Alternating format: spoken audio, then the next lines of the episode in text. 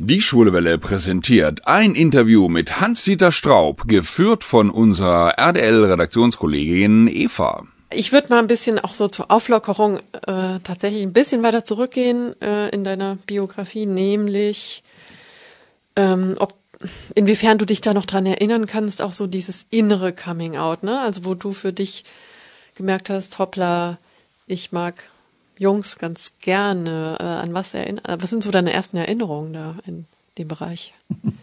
Es ist nicht, nicht ganz einfach zu sagen. Ähm,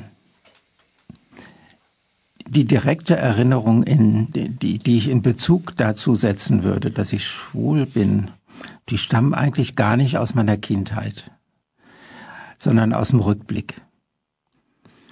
Also das sind einfach die äh, Dinge, die ich ja, die ich erinnert habe, äh, wie das so gewesen ist, bis, bis ich so 14, 13, 14 Jahre alt war, ähm, wo ich im Rückblick weiß, ich hätte oder erkannt habe, ich hätte wissen können, wissen müssen, äh, dass ich schwul bin, aber da ich gar nicht wusste, was schwul ist, gab es da insofern gar keine Erkenntnis.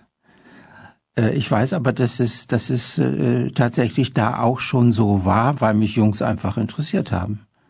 Nicht bei den ersten, äh, wie soll ich sagen, so äh, ähm, Kontakten, äh, die man hatte oder wie man miteinander gespielt hat. Und mh, das hängt auch damit zusammen, dass ich in einem äh, Dorf groß geworden bin, also bis zum 14. Lebensjahr mit äh, von 200 Einwohnern und wir in eine Dorfschule gingen mit äh, zwei Klassenräumen, also erste bis vierte und sechs, äh, fünfte bis äh, achte Klasse, jeweils in einem Raum. Und äh, das hat man nicht weiter äh, reflektiert, das war eben einfach so. Aber in der Freizeit war es natürlich auch so, dass die Kinder, die man da in der Schule sah, mit denen man in einem Raum war, das waren so die Spielgefährten. Und die waren dann in einem Alter, das pendelte so, so plus äh, drei, minus drei Jahre, vielleicht sogar vier Jahre um das eigene Alter herum, so dass eine große Bandbreite von, von äh, ähm, Spielkameraden altersmäßig da war und man dadurch, wie soll ich sagen, relativ viel mitkriegte, was auch Ältere schon bewegt hat. Jetzt auch äh, sexuell oder äh, auch, äh, was weiß ich, zuwendungsmäßig. Und ähm, wenn ich das einbeziehe, dann weiß ich heute, dass ich damals hätte wissen können, dass ich schwul bin. Das ist ungefähr so, äh, wie ich das als Kind einordnen würde, reflektiert, habe ich das in der Zeit nicht. Und wann und wie hast du es dann reflektiert? Oder äh, ja, das, das war Wort gab es ja auch gar nicht so richtig, ne? Das war dann in der Umbruchszeit. Ich, wir sind, als ich 14 Jahre alt war, das war 1960, sind wir aus der DDR geflohen über Berlin in die sogenannte Westzone. Und das ist natürlich auch in dem Alter, wo man dann massiver in die Pubertät kommt. Wir waren dann, äh, wie lange wird das gewesen sein? Ich glaube fast zwei Monate in Marienfelde im Lager.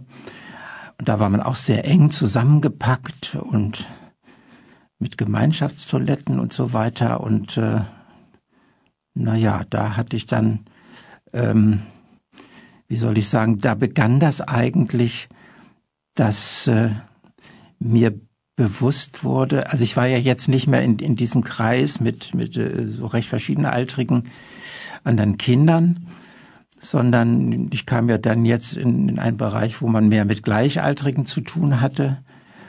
Und da stellte sich das dann schon, aber ich, ach, wie soll ich das sagen? Ich, da stellte sich dann schon die, irgendwie auch die Frage, was eigentlich mit einem los ist. Also jedenfalls habe ich gemerkt, ich finde Männer einfach interessant, Frauen fand ich eigentlich nicht, nicht besonders interessant, obwohl ich dann später mal eine Freundin hatte, aber nach relativ kurzer Zeit merkte, das funktioniert überhaupt gar nicht und ich jetzt auch gar nicht wusste, wie ich das jetzt wieder beenden soll. Also das ist jetzt aber so ein bisschen dieser, dieser Spannungsbogen, in dem ich mich befunden habe.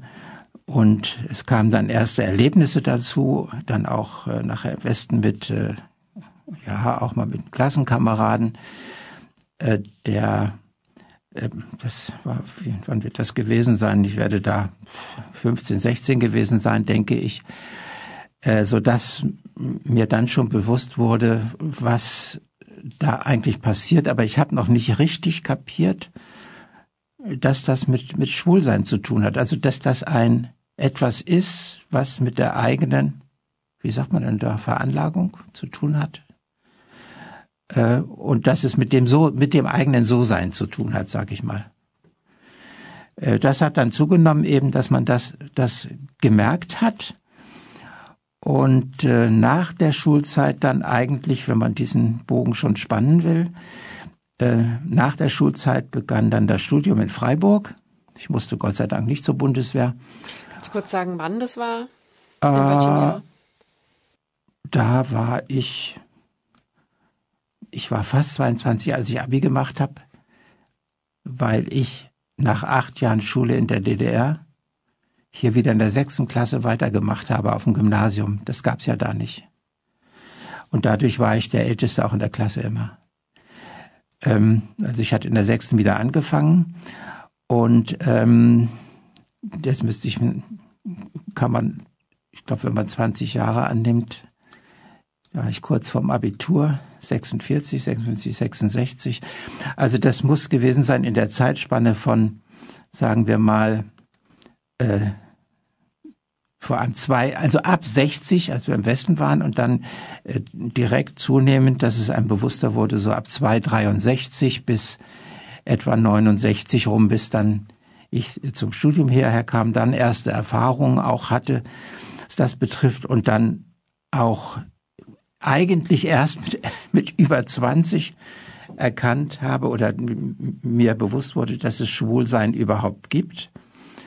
Und dann ging das sehr schnell, dass mir klar wurde, ich muss mich dem stellen, vor allem mit der Erfahrung, einmal mit der Freundin noch zur Schulzeit, äh, dass das nicht funktioniert, äh, dass ich eben sehr schnell begriffen habe, jetzt kommt etwas auf mich zu, wo ich mich entscheiden muss und das für mein ganzes Leben auch entscheidend sein wird.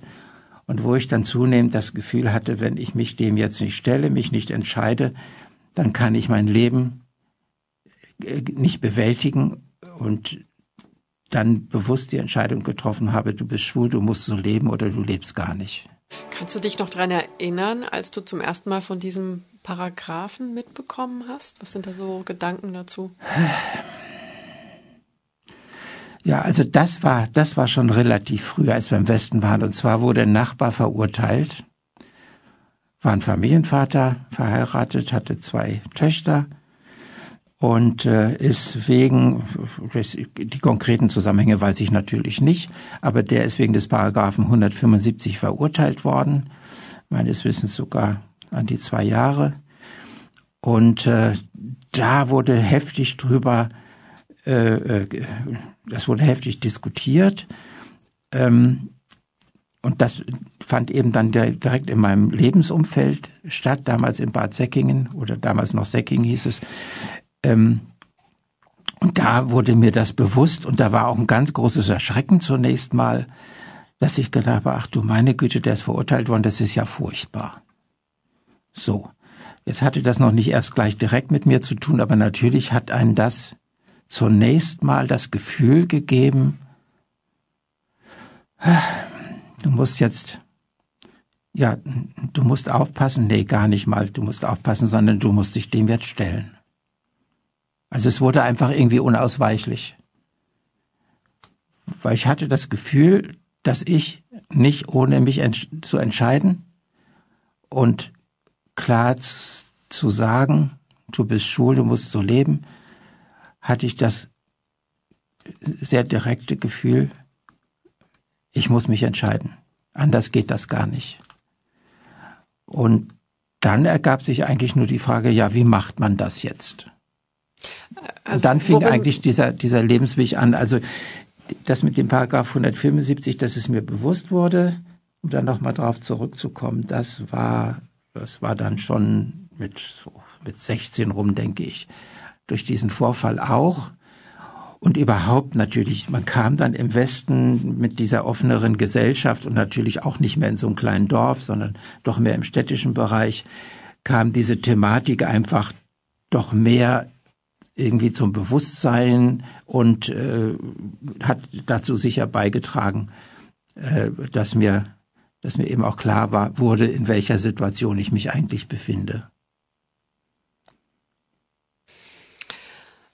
Also du hast mitbekommen, dein Nachbar wird verurteilt. Du hast in dem Moment vielleicht noch nicht so ganz genau klar gehabt für dich, das könnte mir auch blühen oder doch?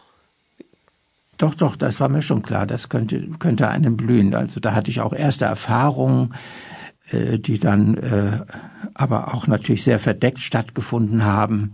Was weiß ich mal, irgendwelche Toiletten oder so. Äh, und äh, das äh, gehörte ja vorher bis zum 14. Lebensjahr überhaupt nicht zu meinem Erfahrungsbereich. In diesem Dorf gab es sowas alles nicht. Ja, und äh, da gab es das natürlich schon. Und äh, da bin ich dann eigentlich so reingestolpert, dass man zum ersten Mal auf, auf so einer Toilette so eine Art, soll ich sagen, Begegnung, eigentlich gar nicht eine Begegnung hatte. Es ist jetzt etwas schwierig, das im Einzelnen zu erzählen, aber ähm, also ich hatte das dann eben beobachtet und und äh, dann hat äh, jemand älterer auch versucht sich zu nähern und ich bin fast panisch davon. Ähm, ja, ich bin abgehauen sozusagen. Ähm, eigentlich nicht, weil ich es nicht gerne gewollt hätte, sondern weil ich eine Wahnsinnsangst davor hatte.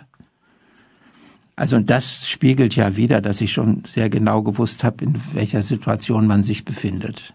Das ging also wie gesagt sehr schnell. Das war, da war auch dieses äh, äh, Säckingen durchaus, gab es da äh, ähm, Begegnungsmöglichkeiten, die ich einfach alle nicht kannte.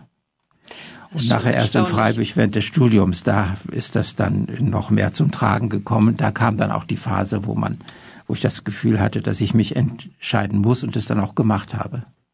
Aber das war ja dann auch die Zeit, wo es äh, gesetzlich sich ein bisschen gelockert hat. Ich, ich würde, ich ja. bleib ähm, gerne noch in der Zeit eben, wo es noch tatsächlich richtig strafbar war, also auch äh, Sex unter Volljährigen. Das war bis 69 in der BRD der Fall. Ja. Ähm, du genau, du warst auch sogar schon volljährig, als es noch strafbar war.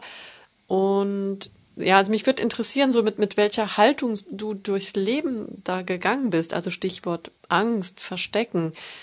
Ähm, wie präsent war dieser Paragraph so in deinem Alltag auch? Ah, jetzt habe ich Schwierigkeiten, das echt zu beantworten. Ähm, eigentlich steckt das in dem drin, was ich, was ich schon gesagt habe. Also das wurde mir dann schon zunehmend bewusst, in welcher Situation man sich befunden hat. Das war auch ganz konkret die Angst natürlich, dass man bestraft werden könnte. Und deshalb hat man sich dem auch, also es war ja sogar die Situation, in der ich mich jedenfalls befunden habe, dass ich mir gar nicht vorstellen könnte, dass das gar nicht strafbar sein könnte. Und auf der anderen Seite auch, wenn ich es mal mit der Religion ausdrücken darf, äh, im Prinzip gar keine Sünde ist. Heute würde ich das vehement ablehnen und sagen, das sei Sünde oder dass das in irgendeiner Form Sünde sein könnte, ist natürlich totaler Quatsch. Äh, aber in, in, in äh, diesem, diesem Bewusstseinsstand war ich zu dem Zeitpunkt nicht. Also das heißt, ich hatte auch so mit, mit äh, beiden zu kämpfen, einfach mit der, einmal mit der Strafbarkeit und dann auch ganz stark mit dem religiösen äh, Hintergrund, ich bin auch brav als Katholik zur Beichte gegangen. Ich habe dem Pfarrer alles erzählt. Da kriegte man die Absolution und da hat man eigentlich schon gewusst, na ja, das läuft, funktioniert sowieso nicht, also beichte ich es halt nächstes Mal wieder. Äh, und äh, das ist aus heutiger Sicht natürlich auch totales fürchterlicher Unsinn gewesen. Aber das hat ganz stark äh, zum Leidensdruck beigetragen, vielleicht sogar stärker das Religiöse, so dass ich manchmal in so einer Verzweiflung war, als wenn ich selber neben mir ständ und beobachtet habe, was für ein, ich weiß nicht, schlechter Mensch ich bin und wie unfähig ich bin, äh, mich so zu verhalten, dass ich ein anständiger Katholik bin oder so. Also das hat noch sehr lange gedauert. Da war der Leidensdruck fast höher. Der war gar nicht mal durch die Strafbarkeit unbedingt so hoch. Aber, Aber du, hast, du hast die Strafbarkeit dadurch dann auch akzeptiert und sogar für richtig gehalten. Ja, das war lange Zeit schon so. Also nachher natürlich, also ich denke mal schon so ab, äh, sagen wir mal, Ende meiner Schulzeit mit Anfang 20, ähm, äh, war das dann vielleicht doch nicht mehr ganz so. Aber äh, ich kann auch gar nicht sagen, das ist ja gar kein, gar keine Sache gewesen, die man verstandesmäßig beantwortet hat, sondern das war einfach das Gefühl, das war strafbar, das ist, ist gesetzlich, ist, ähm, man kommt dafür ins Gefängnis und das ist eben so und deshalb äh, ist das auch schon richtig. Man darf ja auch nicht äh, stehlen oder sowas machen und dann darf man das eben auch nicht und das steht fest. Zunächst mal fertig. Und erst so mit in dieser, in dieser Umbruchszeit, Ende Schulzeit, Anfang Studium, in Freiburg dann auch kennenlernen die Umstände in der größeren Stadt und so weiter. Da wurde, kam dann natürlich sehr schnell zum Bewusstsein, äh, dass, dass das so nicht haltbar ist und dass man das dann auch ein, ein großes Stück weit abgelegt hat und die, diese, diese, dieses Gefühl zu sündigen, sage ich mal, den religiösen, der religiöse Aspekt, dass der dann in den Hintergrund getreten ist. Und das war dann auch die Zeit, als du so nach außen dann Coming Out hattest? Ja, das war mit etwa 22, 23. Ähm, ich hatte ein paar Kontakte bis dahin und auch mal eine, eine über ein paar Monate eine Beziehung und die dann aber auseinandergegangen ist und da ist das ganz stark in den Vordergrund getreten. Dann war das eigentlich auch weg. Es war ja dann auch die Zeit, als die schlimmste Strafbarkeit, also ab 69, als der Paragraph abgeschwächt wurde. Äh, in, in dieser Zeit, äh, das ist ja also zeitlich zusammengefallen. Und ähm, ähm, ja, man, ich habe das dann sehr schnell abgestreift und ich kann mich gar nicht erinnern, dass ich das dann weiter reflektiert habe oder auch jetzt eben, was weiß ich, sündenmäßig und so weiter darunter gelitten habe, sondern dann trat in den Vordergrund die Beziehungen, die ich dann mal hatte und auch Erlebnisse, die ich hatte und ganz einfach auch, ja, wie toll das war, nicht, dass man, dass man, äh, dass man Sex hatte. Und ähm, und dann einfach auch irgendwie im Kopf entstand, dass, dass das jetzt plötzlich okay war. Ich hatte dann die, die, wie hieß das damals, mit Lord, hatte ich diese Bar kennengelernt, also nachdem ich da zehnmal vorbeigelaufen bin, habe ich mich da reingetraut und da war ich dann oft und dann hat sich das plötzlich total verändert und das habe ich aber nicht reflektiert. Und dann nahm eben ganz stark zu dieses Bewusstsein, so, jetzt musst du dich entscheiden.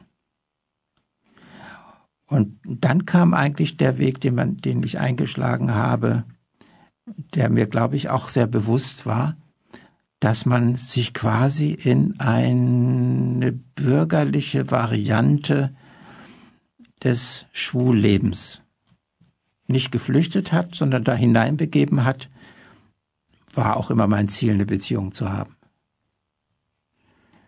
Äh, weiß ich nicht, ob das jetzt so so verständlich rübergekommen ist, wie das abgelaufen ist. Ja, also das, das war dein Weg, aber auch aus, aus weil das deine Präferenz war, ne? Weil ähm, du hättest ja auch genauso gut nach 69 es äh, krachen lassen können. Hättest auch nach Berlin gehen, gehen können und da dir die Nächte ja. um die Ohren hauen. Ja, ja, das ist richtig. Da, Im Endeffekt stimmt. Das habe ich auch manchmal mir selber auch schon gesagt.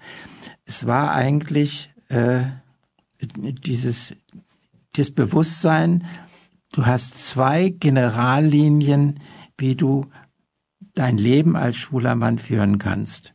Also entweder, das war mir damals schon klar, das hatte ich auch schon als, als Erfahrung von anderen mitgenommen, entweder du tauchst irgendwie, wie, wie du sagst, du gehst nach Berlin oder was weiß ich, Köln oder sonst wohin, äh, du tauchst in die Subkultur ab und äh, da gab es, waren wir auch schon bewusst, da gab es ja Beispiele, auch Leute, die da erfolgreich waren, aber die meisten natürlich nicht, wie das eben so ist. Also dieser eine Weg, sich in einen, sich einen Lebensraum zu suchen, in dem man das Schwul, Schwulsein eigentlich auch schon über längere Zeit, als es noch strafbar war, auch leben konnte, ähm, im, eben in dem Bereich von Subkultur und Kultur überhaupt. Das ist ja ein bisschen bis heute geblieben. Nicht, dass man in, in im Theaterbereich oder ich habe es hier erlebt an der Musikhochschule, wo man äh, erster Mann ähm, einen Lehrauftrag hatte, äh, dass man da, der übrigens auch immer ganz lange Schwierigkeiten hatte, zu dem zu stehen und das zeitlebens nicht wirklich gemacht hat, der aber gerade an der Musikhochschule war das dann überhaupt gar kein Problem, dass, dass alle wussten, da war das allen wurscht. Interessierte das keinen. Ne? Oder du hast eben die andere Möglichkeit, äh, dass du ein, ein Weg einschlägst, dass du sozusagen, wie soll ich sagen, als anständiger Bürger dein Leben führst. Und damit hat sicherlich auch zu tun, dass ich mit in dem Alter etwa mit 23 auch, ich sag mal, meinen ersten Mann kennenlernte. Wir waren ja nie verheiratet oder verpartnert. Das war ja damals gar nicht möglich. Aber den lernte ich dann kennen. Und äh, ja, und ich habe das dann sehr forciert, dass wir zusammenziehen. Ich brauchte eh eine neue Bleibe, weil ich äh, mein Zimmer nicht länger behalten konnte, mein Studentenbude. Und er brauchte ebenfalls eine andere Bleibe. Und dann haben wir beschlossen, wir ziehen zusammen. Und dann waren wir zusammen. Das waren dann 33 Jahre. So, das war, äh, das war dann ein, wo sich dann auch die, die, die Engagements und so weiter, das alles entwickelt hat. Äh, aber alles in einem sehr bürgerlichen Rahmen, äh, wo wo man dann das erlebt, was ich nenne, so diese nachbarschaftliche Akzeptanz, die aber keine gesellschaftliche ist und die deshalb nicht wirklich das Ziel sein kann und die auch nicht wirklich dann tragend ist, gesellschaftlich nicht tragend ist. Aber äh, so kann man eigentlich ganz gut leben. Du hast gerade so von Nachbarschaft und Gesellschaft, das hast du differenziert. Ähm, vielleicht kannst du ein bisschen erzählen, wie so grundsätzlich die gesellschaftliche Stimmung dann Ende der 60er war und da hat ja, glaube ich, auch ein Wandel stattgefunden. Und also das, das hängt ja auch ein bisschen, glaube ich, zusammen. Das ist ja Ei und Henne, ne, mit Gesetzgebung ja, und ja, Gesellschaft. Ja, wie du das da so auch, also wie du so einen Wandel da wahrgenommen hast. Also ich glaube, dass ich den, den Wandel habe ich nicht bis, als, als besonders, äh, wirklich als besonders starken Wandel empfunden. Ich glaube, das war er auch gar nicht.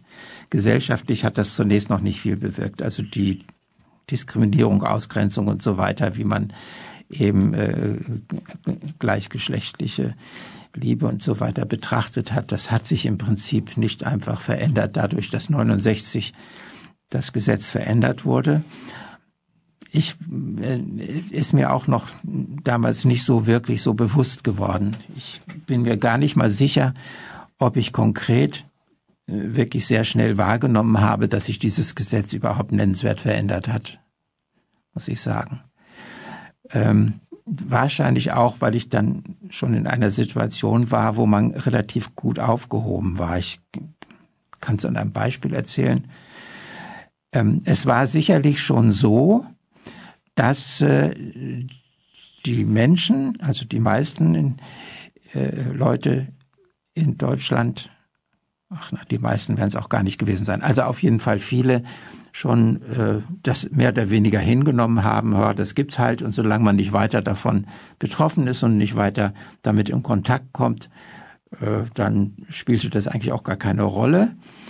Und das hat sicherlich dazu beigetragen, dass man dann auch, so wie ich es eben persönlich erfahren habe, zu so einer nachbarschaftlichen Akzeptanz kam. Wir, wir haben damals 13 Jahre bei Freiburg in Umkirch gelebt, in einem Mietshaus mit so links und rechts vier Wohnungen übereinander. Und äh, na, am Anfang galt man noch als Studenten, da war das Einziehen kein Problem. Innerhalb der 13 Jahre haben dann alle natürlich gewusst, dass wir schwul sind. Und nach 13 Jahren sagte die Hausmeisterin, müssen Sie unbedingt ausziehen, wer weiß, wer hier einzieht. Also da hat so eine Entwicklung stattgefunden. Man war da, man war, wie soll ich sagen, sagen wir mal ein anständiger Bürger, Gut, waren zwei Männer, ja, kann man nichts machen. Aber die sind ja ganz okay. Die Nachbarin hat im Sommerferien, wenn wir da verreist sind und so, die Blumen gegossen und äh, wir deren und, und so weiter. Das hat alles funktioniert. Und dann war es tatsächlich so, dass man, dass man nachher, äh, ähm, wie soll ich sagen, ja, in dem Rahmen jedenfalls akzeptiert war. Äh, und äh, so konnte man auch ganz gut leben. Und der weitere Vorteil war, dass ich beruflich in Offenburg an der Schule war als Lehrer, an einer katholischen Mädchenschule. Und das sind immerhin über 50 Kilometer weg und das habe ich auch beibehalten, äh, weil diese Entfernung natürlich auf der anderen Seite sehr angenehm war und auch ein Schutz war, dass da herauskommt, dass ich schwul bin. Gut, nach 15 Jahren haben es alle gewusst und dann trat etwas ein, was immer, das, was auch heute noch gilt, was jetzt gerade mal unlängst in der Talkshow zur Sprache auch kam, ähm, dass man dann durchaus da bleiben kann, sobald man das ordentlich macht und das nicht weitere Kreise zieht. Und soweit wurde das dann akzeptiert. Aber sobald man zum Beispiel äh, jetzt, äh, was weiß ich, eine eingetragene Partnerschaft gemacht hätte oder so, dann wäre das sicherlich nicht mehr gegangen. Jetzt im Zusammenhang mit, mit der Kirche, ne? Ja. Ah ja, eben muss man dazu sagen, ne? also es eine katholische Schule war. Aber es war eine Klosterschule, die insofern relativ liberal war. Jedenfalls war sie nicht von der Diözese abhängig, also vom Bischof. Und was die Oberin da macht und was sie bestimmt und die gesagt hat, ist mir egal, solange das nicht weiter was, äh, nicht weitere Kreise zieht, wäre das egal. Äh, so soll sie sich jedenfalls geäußert haben. Also dann konnte man sogar an der katholischen Schule ganz gut, sagen wir mal, überleben. Ähm, aber wie gesagt, es ist dann der Weg gewesen, den man eingeschlagen hat, quasi eine Entscheidung, das war damals eine Entscheidung fürs Leben. Geht man diesen Weg oder versucht man irgendwo, wie soll ich sagen, äh, abzutauchen, was ja nicht immer ein Abtauchen ist, ja, wenn man dann da wieder in, in, im Bereich Kultur da so erfolgreich ist, dann kann man da sein Leben ja auch ganz wunderbar gestalten. Das konnte man damals natürlich auch schon.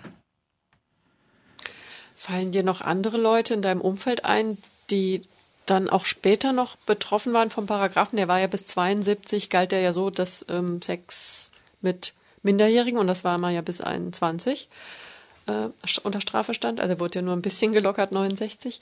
Hast du, also hat man darüber geredet? Wie war da so der, das Gespräch dann auch an der Uni darüber? Oder an der Schule? Naja, ich habe ja dann wirklich sehr behütet in dieser Partnerschaft gelebt. Also das ist, da gibt es nicht so wahnsinnig viel Berührung. Aber ich muss gerade mal meine Gedanken sortieren. Ähm,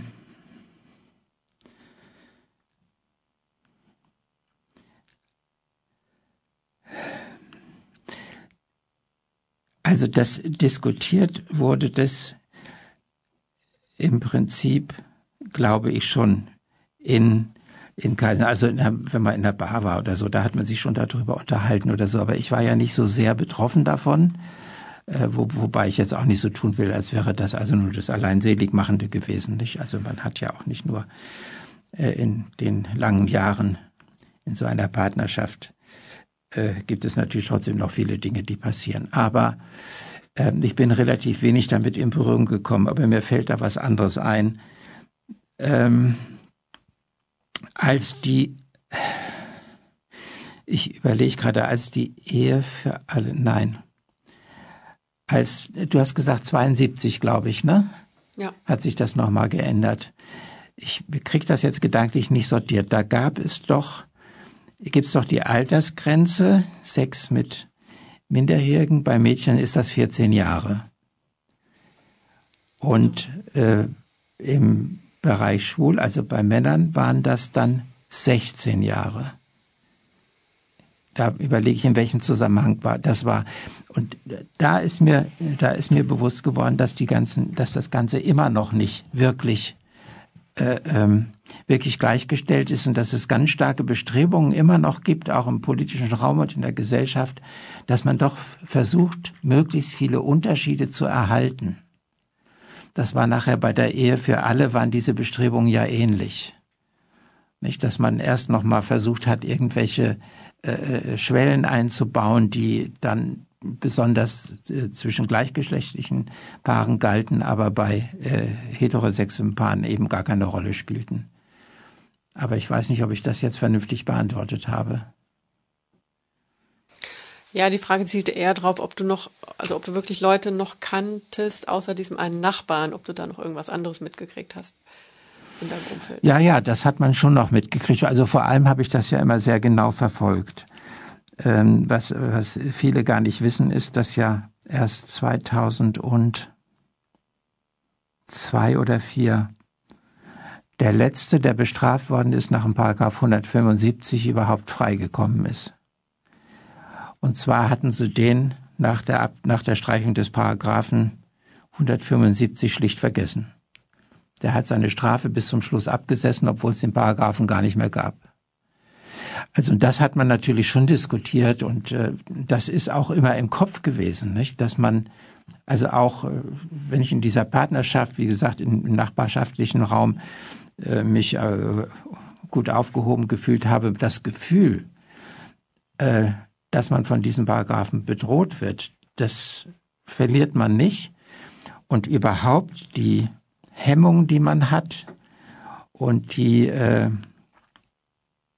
die Ängste auch, die man hat, die sind auch nicht deswegen weg, weil das Ganze jetzt nicht mehr strafbar ist und so weiter. Das ist nach wie vor so. Also anders gesagt, äh, man hat, man trägt weiter diese Zeit, in der man aufgewachsen ist, in der man, ja, in der man aufgewachsen ist, jung gewesen ist, in der man äh, ähm, lieben gelernt hat, äh, die trägt man wie so ein, wie so ein Trauma mit sich.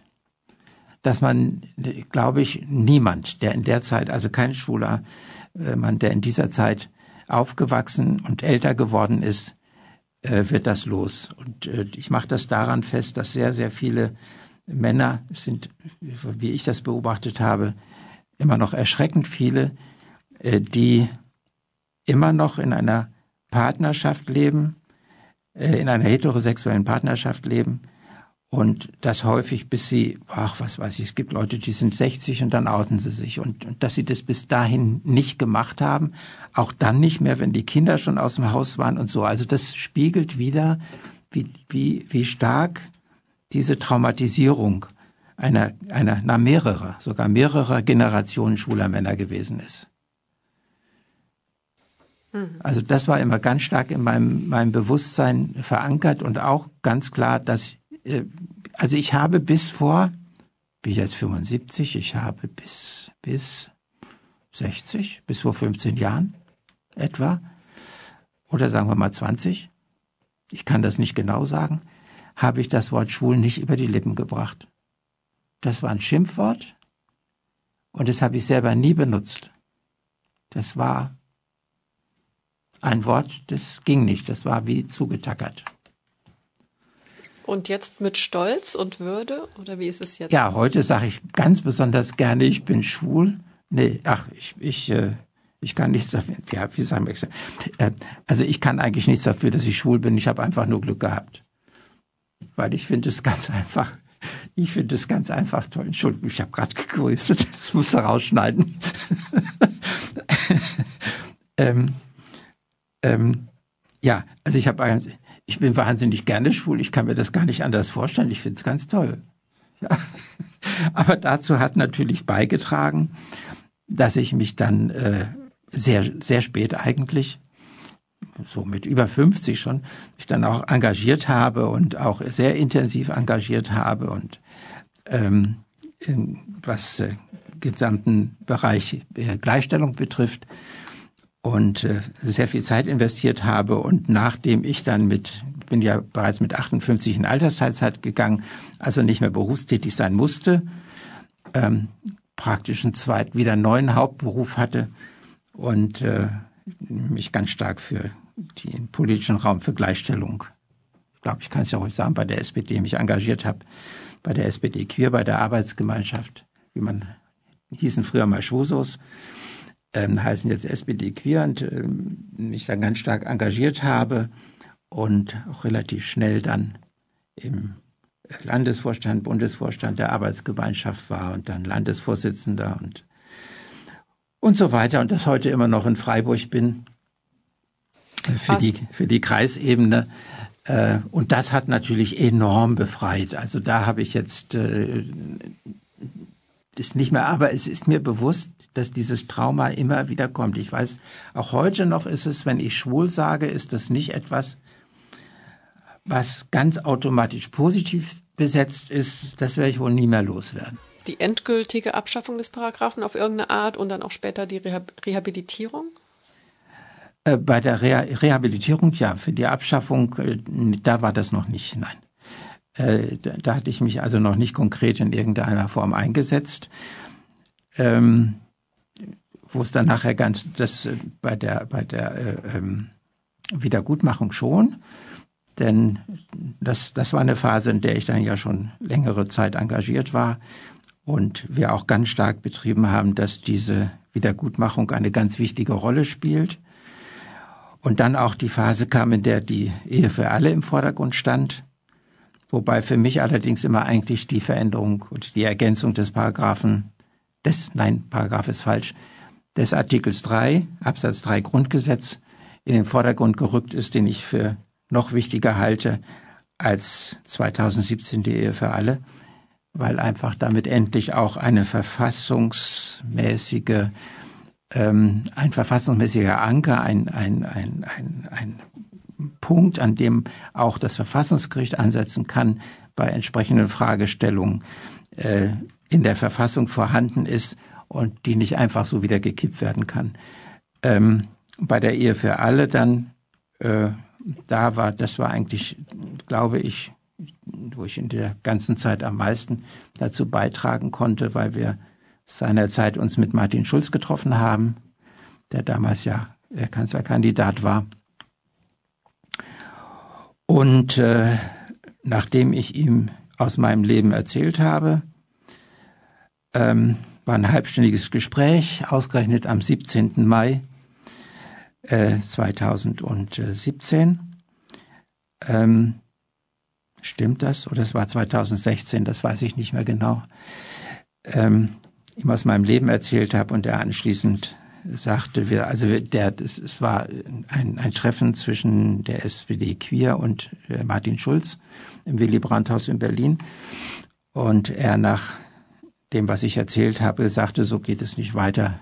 Das müssen wir ändern. Das wird eine rote Linie. Und dann kam tatsächlich auch die Ehe für alle. Aber ich glaube, das ist ein Thema, das könnte ich noch mal extra ausbreiten, ähm, wie diese Durchsetzung der Ehe für alle gelaufen ist. Es war ein politisch, taktisch äh, enorm interessanter Vorgang.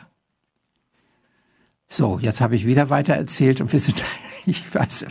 Ja, also wir sind eigentlich schon am Ende. Ich versuche jetzt gerade nochmal äh, mir eine Frage zu überlegen, die ein gutes, wo du ein gutes Fazit ziehen könntest oder eine Antwort. Also jetzt auf den Paragraphen nochmal bezogen, weil der ja auch extrem lang existierte und ähm, das ist ja echt ein ganz schönes Unding, ne? Also, dass, dass sowas Menschenverachtendes ja, so lange ja. auch in der westdeutschen oder in der bundesdeutschen Demokratie überleben konnte.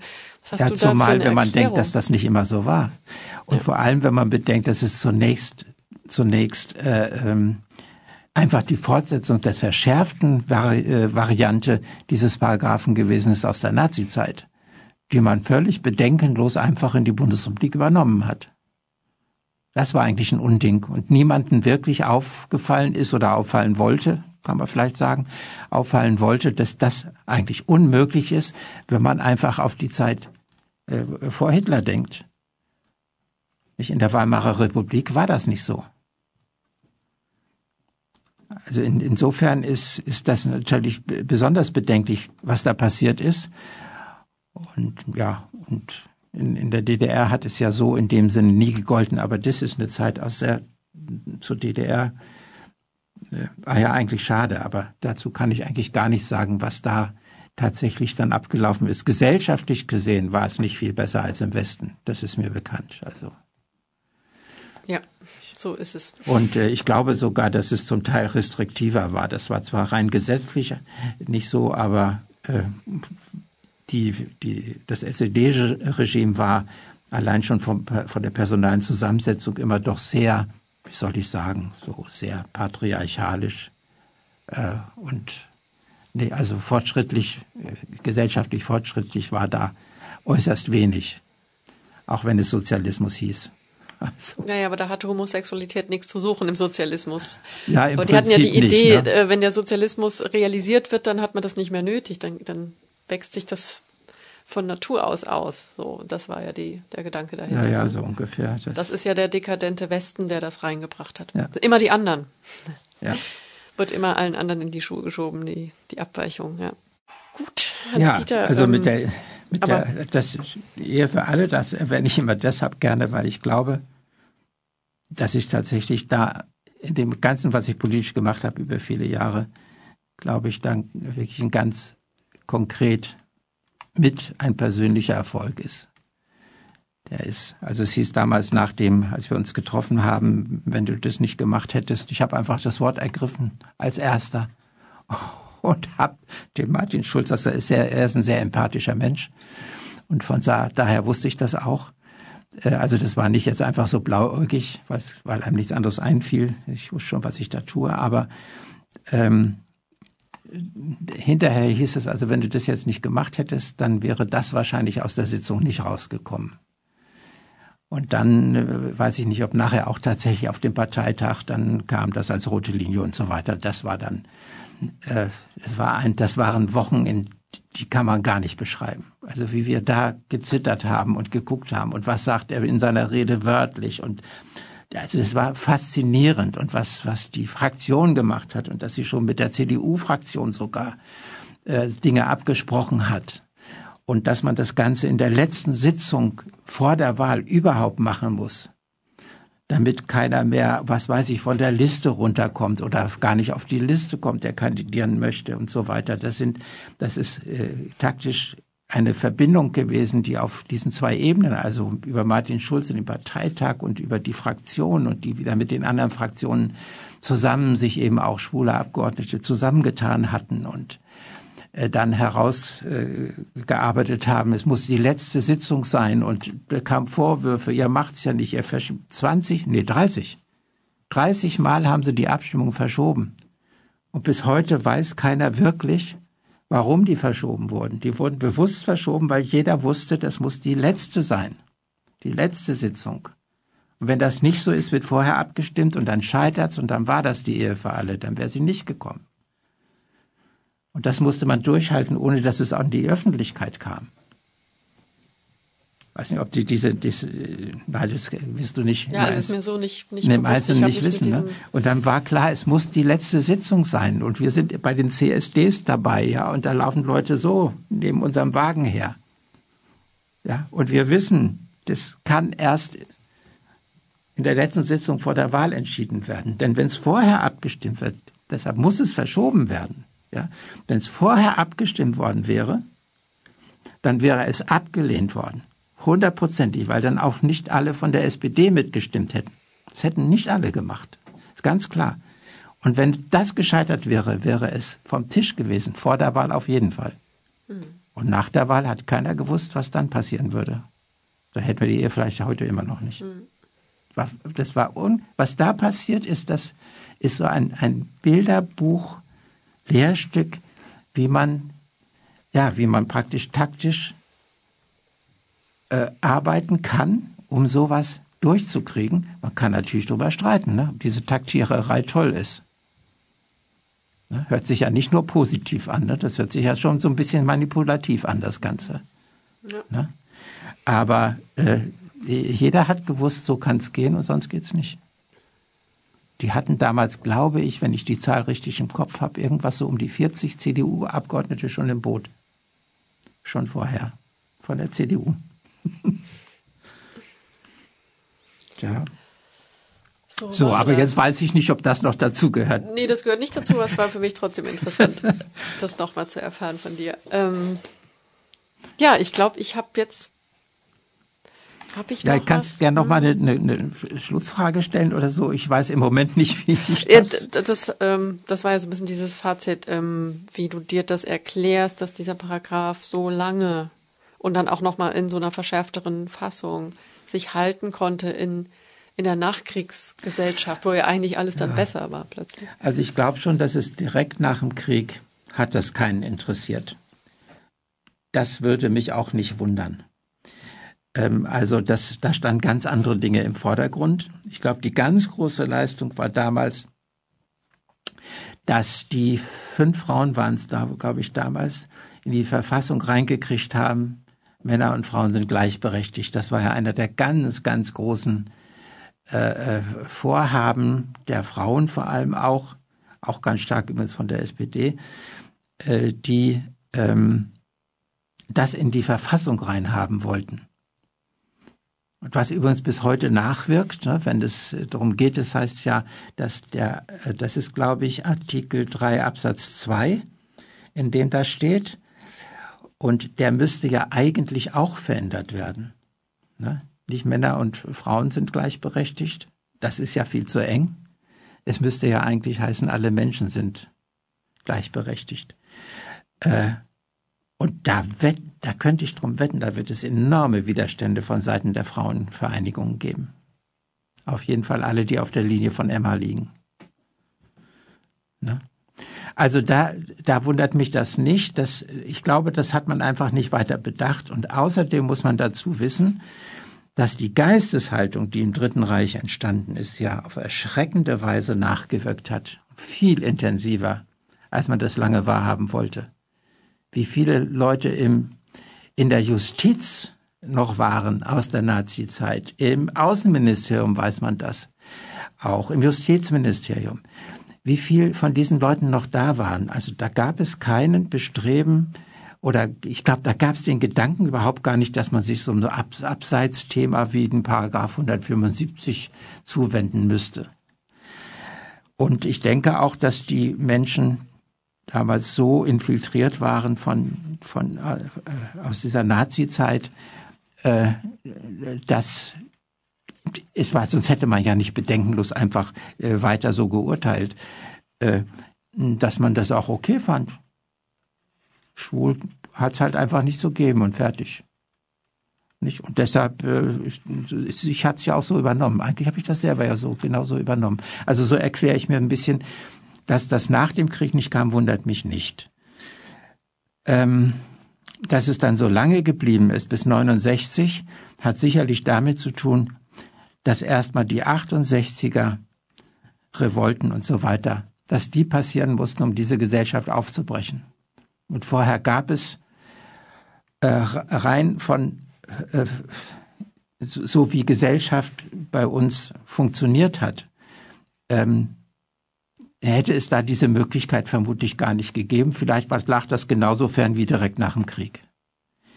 Und die 68er haben ja dann doch ganz stark, ähm, ich habe praktisch meine Generation, wenn ich gar nicht so konkret beteiligt war damals, aber die haben ja enorm dazu beigetragen, dass sich das gesellschaftliche Bewusstsein verändert hat. Man weiß ja heute, dass die 68er äh, Deutschland erste Generation war oder die ersten waren, die nach dem Krieg wirklich unsere Gesellschaft verändert haben. Ähm, dass es dann immer noch so lange gedauert hat, tja, da bin ich fast schon überfragt, warum das dann so lange gedauert hat und nur in so kleinen Schritten. Der, der 69er Schritt war ja dann schon recht groß, äh, wo ja, soll ich mal sagen, so die, die schlimmste äh, juristische Gefährdung eigentlich überwunden war vielleicht, aber gesellschaftlich war sie das natürlich nicht. Denn dazu braucht es dann schließlich ja doch die endgültige Abschaffung, einfach die ersatzlose Streichung. Haben wir jetzt, jetzt bei der Abtreibungsfrage ja wieder genau dieselbe Situation, glaube ich. Ja, ähm, dass das dann letztendlich bis 94 gebraucht hat, hat vielleicht damit zu tun, dass man nach 72 nicht mehr das Gefühl hatte, dass da noch viel geändert werden muss. Ja, denke ich auch, der ist so ein bisschen versackt, der Paragraph. Ne? Ja, ja. Die Leute haben ihr Leben gelebt. Ja, ja, und, und das wurde ja praktisch, dann wurde ja auch keiner bestraft. Es stimmt ja nicht. Ne? Wie gesagt, 2002 oder 2004 ist der Letzte aus dem Gefängnis gekommen. Damit hat allerdings auch zu tun, glaube ich, dass es auf jeden Fall jugendlich war. Und ich kriege es nicht im Moment nicht zusammen, aber es gab diese Differenz zwischen, wenn es Mädchen betraf, dass dieses Schutzalter 14 ist und dass es bei Jungs 16 war. Vielleicht hat es ja auch damit zu tun gehabt, dass dann noch mal einer im Gefängnis gelandet ist, äh, bei dem, bei dem ich dann, ich habe darüber gelesen, ne? ich, ich, weiß es ja nicht selber, äh, wo es geheißen hat, man habe ihn quasi vergessen. Also das mal zu überprüfen, ob der eigentlich noch im Gefängnis sitzen sollte, wenn es den Paragraphen gar nicht mehr gibt. Und der ist ganz normal, hat er seine Zeit komplett abgesessen.